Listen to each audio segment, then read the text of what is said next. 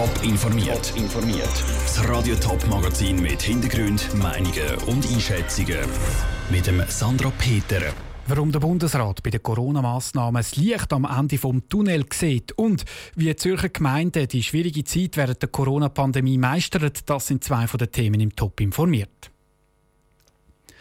Der Druck auf den Bundesrat ist immer größer geworden in den letzten Tagen. Immer mehr Parteien, Verbände oder Gesellschaften haben verlangt, dass der Lockdown wegen Coronavirus aufgehoben werden soll. Heute Nachmittag hat der Bundesrat einen ersten wichtigen Entscheid zu dem Thema gefällt. Daniel Schmucki. Seit dreieinhalb Wochen gilt in der Schweiz die außerordentliche Lage. Jetzt ist klar, der sogenannte Lockdown wird um eine weitere Woche bis zum 26. April verlängert. Das hat der Bundesrat entschieden. Dann sollen die Corona-Massnahmen aber langsam und vorsichtig gelockert werden, verspricht die Bundespräsidentin Simonetta Sommaruga an einer Medienkonferenz. Allerdings unter der Bedingung, dass die Distanzregeln und die Hygienemaßnahmen auch weiterhin eingehalten werden und dass dort, wo wir Öffnungen vornehmen, das mit Schutzkonzepten verbunden sein muss. Schutzkonzepte selbstverständlich auch für die Arbeitnehmenden. Ob dann alle Einkaufszentren wieder aufgehen oder einfach Coiffeur, Gärtnereien oder andere kleinere Geschäfte, ist im Moment noch offen. Das wird der Bundesrat erst nächste Woche entscheiden. Der Entscheid macht davon abhängig, wie sich die Corona-Zahlen in der Schweiz entwickeln. Also wie viele Leute sich neu anstecken, ins Spital müssen oder am Virus sterben. Darum appelliert der Gesundheitsminister Alain Berset einmal mehr an die Bevölkerung. Ich glaube, wir können sagen, äh, meine Damen und Herren, dass der Lichtschein am Ende des Tunnels wird sichtbar in der heutigen Situation. Und deshalb geht es nun dran zu bleiben. Geduld, Disziplin, das sehr gut funktioniert bis jetzt. Aber besonders am Ostern ist es wichtig, dass wir das äh, aushalten. Es gibt kleine andere Wege. Auch wenn die Schweizer Bevölkerung vor allem über die Ostertage noch mal sehr diszipliniert sein muss. Wenn sie sich auch in diesen sonnigen und warmen Tagen an die Massnahmen und Empfehlungen vom Bund halten, stehen die Chancen gut, dass in der Schweiz vielleicht bald schon wieder so etwas wie Normalität zurückkommt. Der Beitrag von Daniel Schmucki. Neben den Massnahmen ist auch die Unterstützung der Flugbranche ein Thema an der heutigen Bundesratssitzung. Und da hat der Bundesrat entschieden, dass er im Moment prüfen wird, ob Airlines wie Swiss Geld vom Staat überkommen sollen, damit auch sie die Corona-Krise überleben und nicht Konkurs gehen. Dreieinhalb Wochen hängen jetzt die Massnahmen wegen Coronavirus über der Schweiz. Die, die an vorderster Front die Massnahmen vom Bund umsetzen müssen, sind auch die Gemeinden. Heute hat der Kanton Zürich zusammen mit seinen Gemeinden auf diese Zeit zurückgeschaut. Vinicio Melchioretto. Die Unsicherheiten im Gesundheitswesen und in der Wirtschaft sind in der Corona-Krise eine grosse Herausforderung für die Gemeinden im Kanton Zürich. Trotzdem haben die Gemeinden die Corona-Krise bis jetzt gut bewältigt, sagt Zürcher Regierungsrätin Jacqueline Fehr auch wenn es keinen Preis gäbe. Unter dem Strich, nach den ersten dreieinhalb Wochen, können wir aber alle feststellen, das hat gut funktioniert. Die Rechtsetzung ist schon vom Bund und auch vom Kanton her nicht immer so gewesen, dass man damit eine Goldmedaille gewonnen hat. Es hat immer auch wieder Nachjustierungen gebraucht, aber ganz viele Sachen sind buchstäblich über Nacht entstanden. Über Nacht? Wie viele Situationen quasi spontan haben müssen gelöst werden.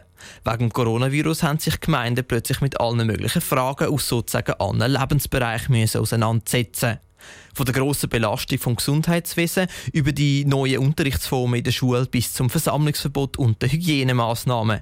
Die schiere Anzahl an Problemen sei überwältigend gewesen, sagt Jörg Kündig, Präsident vom Zürcher Gemeindepräsidentenverband. Es ist tatsächlich die Fülle der Themen und man hat zuerst einmal sich selber sortieren und beurteilen, wo das die grössten Themen sind. Am Anfang hat uns die Schulschliessungswelle natürlich erfasst und jetzt glaube ich ist eine der grossen Herausforderungen die Geduldprobe zu bestehen man hat exponierte Plätze, man hat wunderbares Wetter. Und darum zeigt sich jetzt genau beim Osterwochenende, wie gut die Gemeinden und vor allem die Bewohner die Massnahmen vom Bund umsetzen. Der Jörg Kündig ist nicht mit allen Vorgaben einverstanden. Es ist nicht einsichtig, wieso das bestellte Blumen vor einem Laden nicht abgeholt werden können, wenn keine direkte Begegnung stattfindet. Es ist auch nicht einsichtig, dass wir tonnenweise WC-Papier kaufen oder verkaufen in den Grossverteilern, aber Haushaltsartikel, Topflümpen, das können wir nicht verkaufen. Es geht darum, ob das Setting noch stimmt. Der Bundesrat sagt, dass die Corona-Krise in der Schweiz höchstens in der Hälfte sei. Für die Zürcher Gemeinden ist klar, die grossen Herausforderungen in der Corona-Krise liegen in der Wirtschaft. Ein Beitrag von Vinicio Melchioretto. Übrigens gehört aktuell zu den grossen Fragen vom Kanton Zürich auch die Finanzierung der Krippen. Die sind im Kanton Zürich nämlich offen, der Bund unterstützt die aber nicht finanziell. Darum will der Kanton jetzt entscheiden, wie er diese Krippe finanziell unterstützen kann. Wer das Wochenende am Bodensee ist, dem bietet sich vielleicht ein seltener Anblick. Ein Zeppelin macht Polizeiarbeit. Die deutsche Polizei kontrolliert nämlich aus der Luft, ob es auf der deutschen Seeseite keine grösseren Menschenansammlungen gibt. Ob so eine Luftüberwachung auch in der Schweiz ein Thema ist, Zara Frattaroli hat nachgefragt. Die Wetterprognose für das Osterwochenende ist herrlich. Über 20 Grad und strahlender Sonnenschein.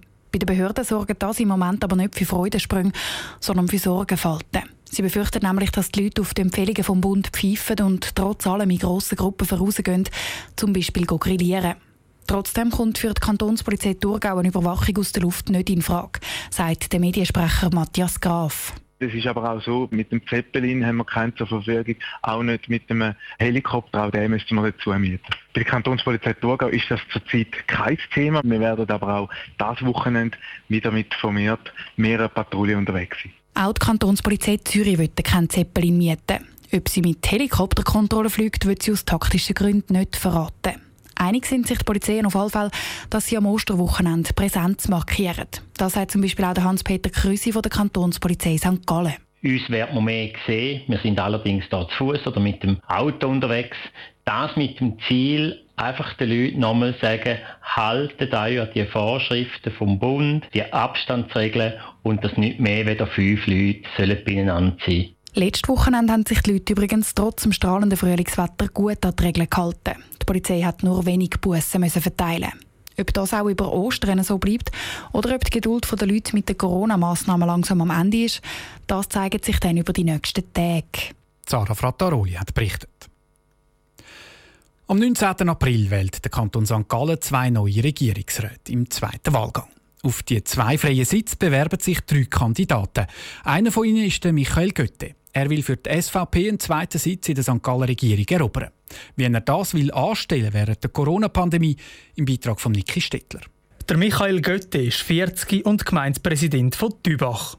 Seit 18 Jahren politisiert er für die SVP im St. Galler Kantonsrat. Jetzt will der Michael Götte in die St. Galler Regierung. Dort will er sich einsetzen für die Verbindung von Stadt und Land, dann für die wirtschaftlichen Aspekte, dass man in dem politischen Gremium der Regierung einfach sich sehr bewusst ist, was die Wirtschaft braucht und was die Anliegen sind und vor allem aber auch für eine neue Generation, die Themen mit sich bringt von Digitalisierung. Im ersten Wahlgang hat der Michael Götte das beste Ergebnis der nicht gewählten Kandidaten gemacht. Das gibt ihm einen besonderen Schub für einen zweiten Wahlgang. Aber wegen der Corona-Krise hat der Michael Götte im Moment andere Prioritäten. Das ist unter anderem ein militärischer Einsatz, den ich Aufgebot bekommen habe, aber auch als Vizepräsident der Regionalen Bevölkerungsschutzkommission die Zeit, die bleibt, die investiere ich einfach in normale Aktionen wie Mailkontakt, WhatsApp und Telefon mit äh, Direktwählern, aber eben auch mit Leuten, die helfen, die Wähler zu mobilisieren. Normalerweise ist es wichtig, dass Kandidaten auch nebst E-Mail und WhatsApp Präsenz zeigen. In Zeiten von Corona ist aber alles ein bisschen anders.